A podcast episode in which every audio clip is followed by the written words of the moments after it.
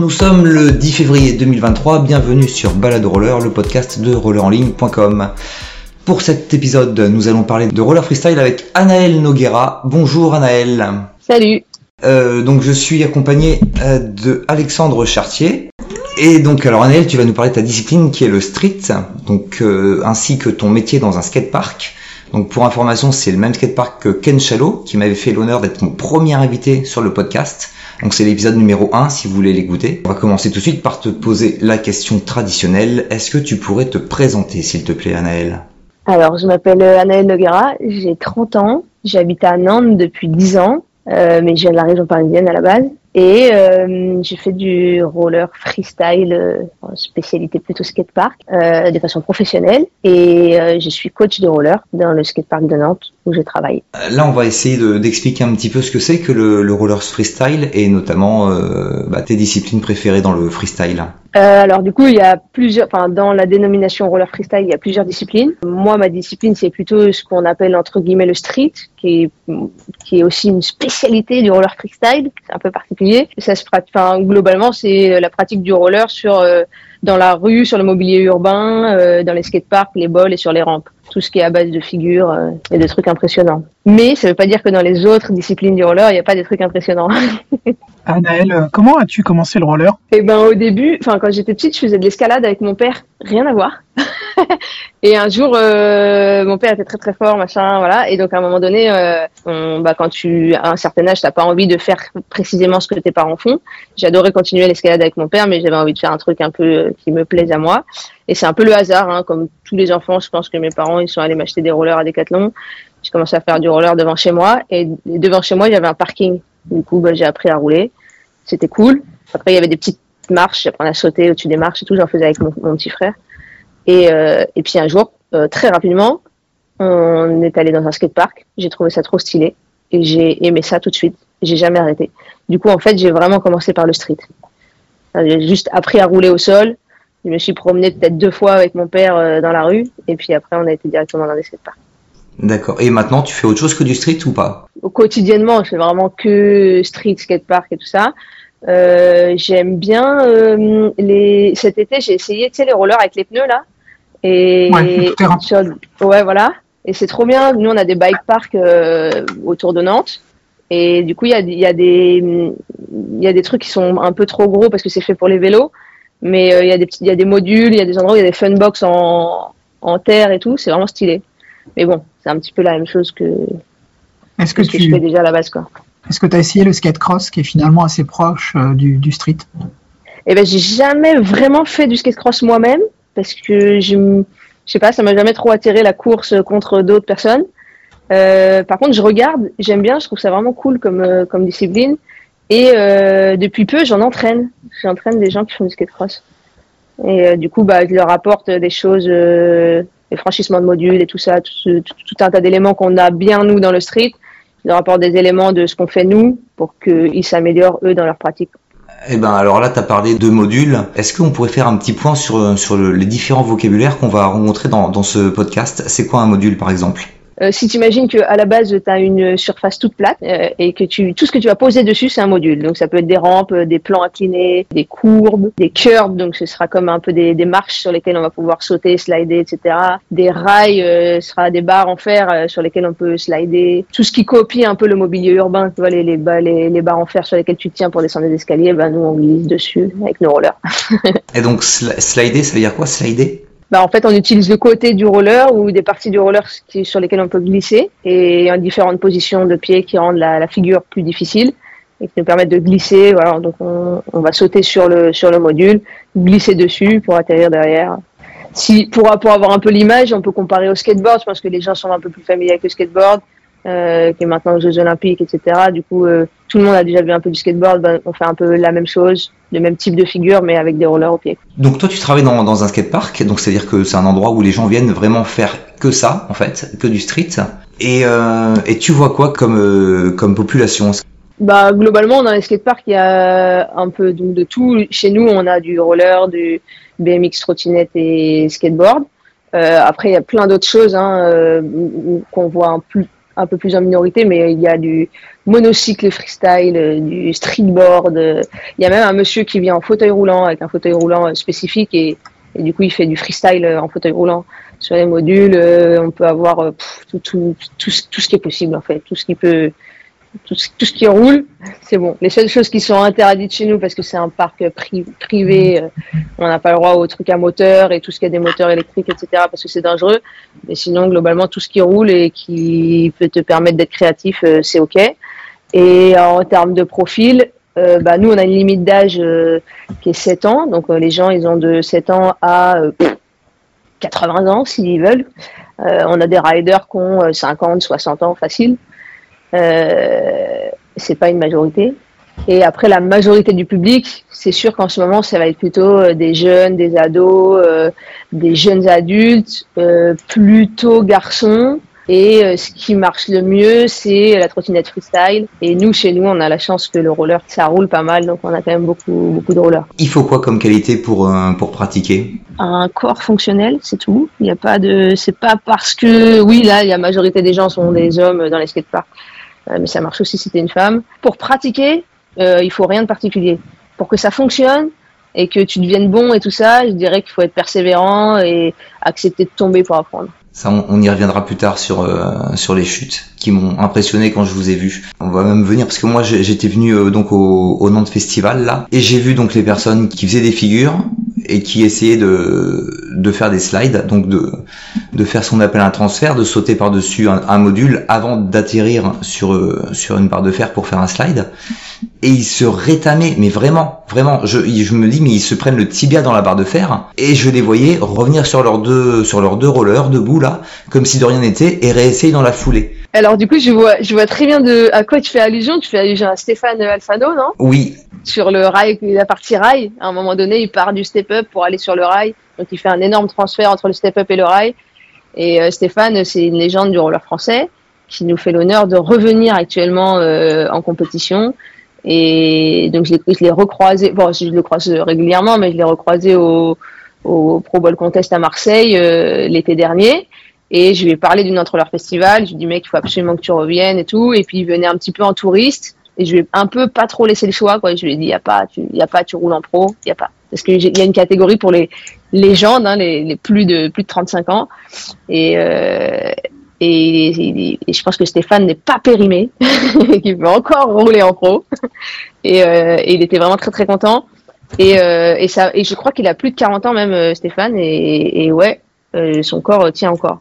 Alors la réponse à ta question, est-ce qu'on se fait mal quand on tombe? Non. Euh, parce qu'on apprend à tomber, parce que pour apprendre, de toute façon, il faut tomber des centaines de fois. Et t'es tellement tombé au début que tu sais tomber, tu sais, tu connais ton corps, tu sais bien tomber et, te faire le moins mal possible. Alors oui, des fois on a des bleus et tout, mais c'est pas handicapant. Enfin, mal, c'est vraiment, euh, ce serait de se blesser et que ce soit, euh, tu vois, ça te, ça t'empêche de, de rider. C'est très rare. Enfin, c'est vraiment, euh, j'ai, envie de dire pas vraiment plus que dans d'autres sports à haut niveau, quoi. Toi, par exemple, tu as eu des hospitalisations euh, pendant ta pratique? Ça fait, j'ai commencé le roller à 8 ans, j'en ai 30, je me suis jamais rien cassé. D'accord. Donc, comme quoi, c'est possible. Je me suis cassé des doigts, mais c'est pas handicapant. Euh, je me suis fait des entorches, mais jamais très grave. Euh, Enfin voilà, je, je me suis remis en quelques mois et je me suis juste fracturé le ménisque. C'était un petit peu long, mais je dit, c'est pas c'est pas un os, c'est pas, c'était pas, pas hyper grave et ça se remet. Voilà, tout se remet de toute façon. Oui, bah, sont tous remis, mais Et, et après, je pense qu'à terme, bah, si tu as une bonne hygiène de vie quand tu es jeune, euh, que tu fais pas n'importe quoi avec ton corps, et bah, c'est sûr qu'on s'use, hein, on a des douleurs. Moi, j'ai des douleurs dans le dos, euh, qui, qui certainement euh, que je vais avoir jusqu'à la fin de ma vie, et qui sont liées à des chutes, mais euh, qui sont pas euh, gravissimes et que je corrige en faisant de la muscu, etc.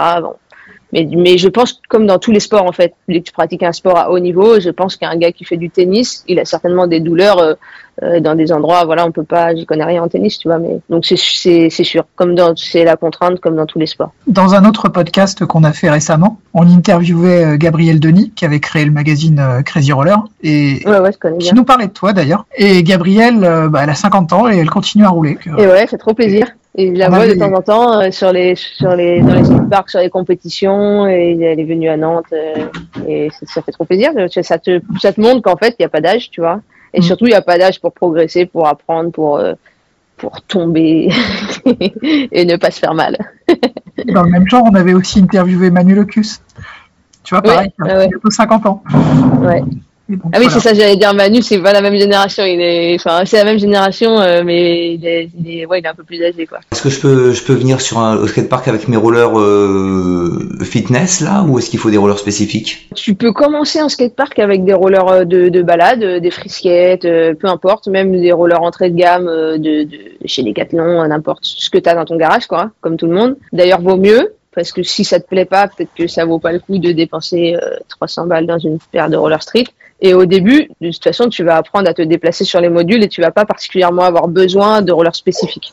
Donc euh, tout le monde commence en free skate. Moi, j'ai commencé en free skate euh, pendant quelques mois, je roulais en free skate en skatepark. Et après, j'ai changé euh, parce que bah, j'avais besoin, quoi. Si tu veux faire un slide, effectivement, il faut, il va te falloir des, des roues spécifiques au milieu. Tu peux nous, nous parler vraiment de, de- de- quelles sont les spécificités des, des rollers alors? En, en gros, on a des platines un petit peu plus petites que les platines de. Les platines, c'est la partie qui tient les roues. Et donc, elles sont un peu plus petites que les platines qu'on peut avoir sur des rollers euh, de balade normaux. Euh, on a des roues un petit peu plus petites qui nous permettent de. Enfin, ça nous permet d'être moins gênés euh, quand on vient slider. Le diamètre, c'est combien à peu près? Pour les, pour les personnes qui font vraiment du street street, donc vraiment dans la rue et cette partie un peu spécifique du street, euh, on va dire c'est du 58 mm en général. Et les gens qui font du parc, comme les skateparks sont de plus en plus gros, nous on essaye d'avoir des roues un petit peu plus grosses. Et donc euh, moi je roule en 64 mm voire 68. Et là c'est presque la taille des roues euh, sur des skates. Mais du coup on a la partie du milieu sur notre platine qui est un petit peu plus large, qui s'appelle le H-block. Et c'est sur cette partie-là qu'on va pouvoir slider. Et on a les parties des côtés des, des, des rollers qui, qui dépassent un petit peu et qui permettent de slider aussi. Donc la forme du roller est un petit peu différente. Et à l'ép- à l'époque, quand on a tous été, euh, tous les gamins qui ont commencé et qui n'avaient pas trop d'argent, moi j'ai mes, mes premiers rollers, j'ai enlevé les deux roues du milieu et ça faisait la même chose. Ouais, voilà. C'est moins efficace aussi. Mais bon, pour apprendre, et tu sais, quand tes parents, ils veulent pas forcément t'acheter des rollers, bon, bah, tu, tu fais avec les moyens du bord, quoi. T'es professionnel depuis combien de temps? Moi, quand j'ai commencé à faire des compétitions, il n'y avait pas de catégorie euh, professionnelle pour les femmes. Euh, C'était, ben alors déjà, il y avait des compétitions, il n'y avait même pas de catégorie pour les femmes. Euh, quand il y avait des catégories pour les femmes, c'était tout le monde mélangé. Et, euh, et du coup, à, partir du moment où il y a eu suffisamment de femmes sur les compétitions et qu'il a été euh, pertinent d'ouvrir des catégories amatrices, moi j'étais directement en, en pro. Donc au niveau des compétitions, euh, bah, de- de- depuis de nombreuses années. Euh, et puis il n'y a rien vraiment qui définit qu'on soit professionnel. Les sponsors ils nous payent pas, donc on gagne pas un salaire euh, du sponsoring. Et donc après, il faudrait définir un niveau, mais c'est difficile à dire, donc je, je sais pas. on va, on va parler des sponsors. T'as as combien de sponsors et qu'est-ce qu'ils font pour toi? 5 ou 6, un truc comme ça. Qu'est-ce qu'ils font pour moi? C'est beaucoup du matos. Donc euh, je roule pour une marque de, de rollers, donc ils me, fournissent euh, mes rollers, euh, que ce soit les rollers de street, ils font aussi des skates, du coup j'ai tout ce qui est skate, etc. Et ils m'aident aussi dans, ma vie de rideuse, donc des fois ils m'aident pour aller en compétition sur certains de mes déplacements, etc. Et puis après c'est des marques de matériel aussi, des marques de, casques, de, roues, protection, de et un shop de ride parisien, euh, voilà nomade à Paris. En fait, tu vas être sûrement défrayé pour aller sur un, un événement.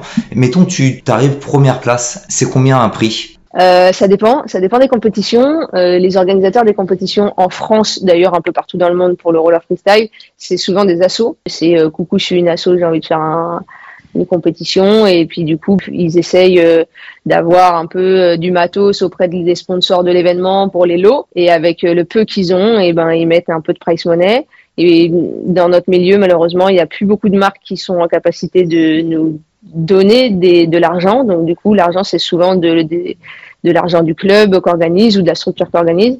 Donc, il n'y a pas beaucoup d'argent à gagner, mais ça, ça va de, sais, enfin, c'est jamais fixe. Je sais quelques centaines d'euros en général.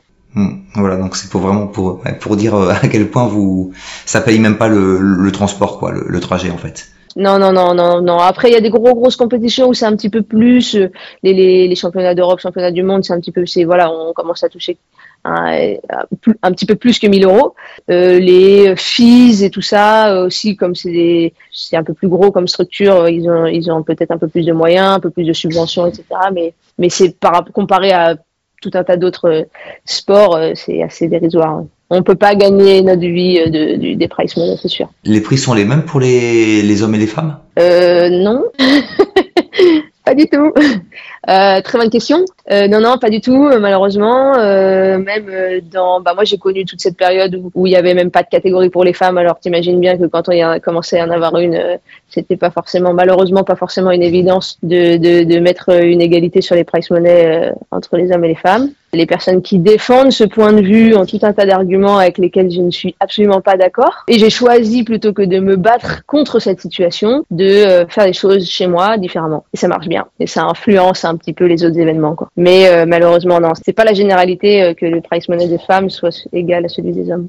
Ouais. Tu passes combien de temps pour euh, pour t'entraîner en fait est-ce que est-ce que tu as des périodes d'entraînement durant l'année? Quand sont les compétitions? Enfin, comment tu, tu vis ta, vie de, pour t'entraîner en fait? Alors moi, je suis un enfant dans ma tête. et donc du coup, je, je, je dirais pas je m'entraîne, tu vois. Je, quand je m'entraîne, c'est vraiment que bah, je, je fais de la muscu. Enfin, je, là, c'est plus la partie euh, et encore, j'aime bien. Euh, mais relou entre guillemets, genre bon bah voilà, tous les au moins deux fois par semaine, euh, je fais, je fais de la muscu, du cardio, des trucs un peu spécifiques en dehors du roller. Et quand je vais faire du roller, euh, bah, je vais faire une session avec mes potes ou avec les personnes qui plus ou moins m'entraînent, qui sont en fait mes potes, et juste on s'amuse. Donc je ride tous les jours de la semaine. Et où est-ce que tu rides? Ah, quand ouais en hiver la plupart, la majorité de l'année au hangar et après euh, comme je voyage pas mal pour les compétitions, je ride un peu partout en France, en Europe. Euh. Là, en ce moment, on va régulièrement, enfin, on essaye d'aller régulièrement à, au skatepark à Corby. Euh, c'est un patelin qui est au-dessus de, de, de, Londres et un très gros skatepark vraiment cool pour s'entraîner. Ouais, donc en fait, tu te fais juste des, des sessions, mais t'as pas de, de but, tu te, de, de but parti. Si, si, parce que, euh, bah alors des fois, il y a des sessions où il n'y a pas de but particulier et juste on s'amuse et ça dépend avec qui tu rides. Et il y a des moments où, euh, où je suis plus en mode préparation d'un événement particulier, où euh, là, il y a des compétitions, des compétitions qui vont reprendre à partir du mois de mars. Là, du coup, on commence à se concentrer un petit peu sur euh, euh finir la session par euh, faire des runs, faire un peu de cardio, se remettre sur des tricks qu'on fait pas souvent, mais qu'on a envie de mettre en compétition, être un peu plus serein. En fait, c'est juste essayer d'être un peu plus serein sur ce que tu sais faire et que tu pourras mettre ailleurs dans d'autres parcs pendant les compétitions et de pas être tout le temps en train de juste t'amuser et mettre les tricks que tu sais, que tu sais faire euh, avec tes potes. Et, là, j'ai vu que, puisque tu es, assez présente sur les réseaux sociaux, j'ai vu que il y a quelques mois, tu avais mis une vidéo où tu étais allé, je sais plus, euh, chez un ami, je sais plus dans quelle ville, pour, pour, pour apprendre le, backflip. Et, euh, et, là, j'ai vu que tu l'avais enfin passé, mais au, prix de, de efforts, on voit que c'est pas du premier coup que ça passe et que tu retombes bien sur tes, sur tes pieds. Ouais, ouais. Bah, en fait, c'est la Corby. C'est, je suis allée à Corby euh, il y a quelques semaines, là. Et en fait, là-bas, il y a plein de funbox euh, avec, euh, il y a plein de bacs à mousse et de funbox euh, en rési. Donc, c'est une espèce de, c'est des matelas avec une matière un peu plastique, mais un peu molle. Donc, ça fait que quand tu plaques sur tes rollers, ça roule à peu près. Euh, et euh, quand, quand tu tombes, ça fait moins mal que sur le dur. Donc c'est un peu plus facile d'apprendre euh, d'apprendre des tricks un peu engagés, type rotation tête en bas, etc. Mais enfin à Nantes, on a un bac à mousse et, ça fait dix ans que je sais faire des backflips, des flats, des corks et tout ça. Et juste, je, je me motive pas particulièrement à les mettre sur le dur parce que jusqu'ici ça m'avait pas forcément intéressé et que j'avais pas particulièrement eu l'occasion de me dire allez vas-y j'apprends ce trick là on est allé à Corby sans trop d'espoir, enfin sans trop d'objectifs particuliers. Et euh, c'est vraiment un skatepark merveilleux. Et je me suis dit, mais en fait, au bout d'une heure, euh, on plaquait tous nos tricks sur la Et donc, on s'est mis euh, à fond sur un seul, tu vois, pour le travailler vraiment bien, avec l'objectif de rentrer chez nous et de le mettre sur le dur. Et ça marche. Est-ce que tu peux nous parler de tes points forts et tes points faibles? Alors les points forts dans ma discipline, moi je fais plutôt du parc, mais alors je sais pas si on peut dire que c'est un point fort, point faible. Alors je suis plutôt pas très euh, forte en street, donc tout ce qui est high curb et tout ça, tout ce qui copie le mobilier urbain et qui est relativement bas. Par exemple là tout de suite maintenant ce week-end il y a un contest de street à Eindhoven euh, aux Pays-Bas. Euh, je ne vais jamais au Winter Clash, non pas que je n'aime pas cette compétition, au contraire, mais parce que c'est très très street. Bah voilà, si j'y vais c'est pour m'amuser. Si je peux pas faire une place en street j'ai pas les j'ai pas les ressources par rapport au niveau qu'il peut y avoir en face. Par contre, euh, point fort, euh, je suis plutôt euh, à l'aise en parc, sur les gros parcs. Voilà. Donc tu es plutôt sur des tricks aériens et moins sur du slide? Ouais, voilà. Et enfin, on va dire plus sur des courbes parce que du coup les slides ça me dérange pas du tout, mais ça sera plus en coping sur des courbes, etc. Euh, voire même en big. Depuis très peu, j'ai fait des compétitions de big et ça marche assez bien. Et euh, donc ouais, plutôt des gros modules aériens que des, des, petits modules street. Ah, tu parles de la big. Alors forcément, j'ai un nom qui me vient à l'esprit euh, dans la big et quand je pense à une femme, c'est Fabiola da Silva. Est-ce que tu as des, des, des riders comme ça qui t'ont inspiré? Alors quand j'étais ado, c'était le tout début de Facebook, mais il n'y avait pas Instagram, il n'y avait pas tout ça, il n'y avait pas de vidéos sur YouTube, etc. Et euh, malheureusement, les, rares femmes qui ridaient à cette époque-là ou qui, étaient déjà un petit peu euh, connues, elles étaient relativement peu médiatisées. Et du coup, c'était pas facile de, trouver des images. Donc oui, j'avais des, je, connaissais quelques américaines et Fabiola da Silva. Je savais qu'il y avait des femmes qui ridaient c'était difficile de trouver des images de femmes euh, auxquelles tu pouvais t'identifier, tu vois, en tant que fille. Donc moi, euh, comment? Jenna Downing peut-être? Ouais, voilà. Mais du coup, il y avait tellement peu d'images, tu vois, c'était pas aussi régulier que là, tu ouvres ton téléphone, euh, t'es abonné à quelques rideuses, bon bah tous les jours, t'as un peu de motive. Et puis tu vois des images, tu, enfin, ça te paraît normal. Tu vois, les jeunes qui arrivent aujourd'hui, bah, ils ont plein de plein d'exemples, plein de motivations, etc.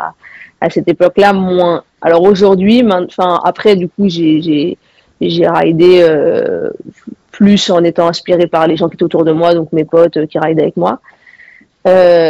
Euh, mais j'ai jamais eu de d'idole en particulier, euh, d'objectif absolument que je ride comme un tel. Euh, Est-ce que tu as vu un style de skating qui te plaisait plus qu'un autre? C'est plus un mix une personne, je vais bien aimer telle technique ou tel trick. Et il y a des styles que j'aime bien, mais tu vois, je m'inspire de plein de trucs et je me dis ah comment je peux moi avoir mon mon style à moi? J'ai pas particulièrement envie de ressembler à quelqu'un en particulier. Et du coup, je pourrais pas te dire ouais, je suis fan d'une personne en particulier. C'est c'est mon, mon but dans la vie. Par contre, ce qui me motive, ce sera pas forcément euh, les gens hyper forts euh, qui, enfin, ça m'inspire, hein, mais mais c'est pas une motivation euh, de ouf en soi.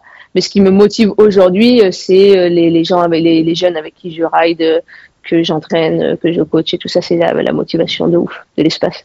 Vraiment. Je suis allée à Corby là pour le backflip avec un des un jeune que j'ai en cours euh, euh, le mercredi et c'était son objectif aussi d'apprendre le backflip et genre je suis mille fois plus motivée euh, parce qu'il apprend avec moi, tu vois, et parce qu'on apprend ensemble, qu'on se pose des bonnes questions, qu'on se donne des conseils et tout ça. Et ça c'est vraiment la, la, la, la motivation ultime. Voici la fin de la première des trois parties de cette interview. Dans la deuxième partie, Anaël nous parlera de son travail au skatepark ainsi que des compétitions. Et dans la troisième partie, elle nous expliquera comment elle organise une compétition elle-même. Voilà donc à très vite pour le reste de l'interview.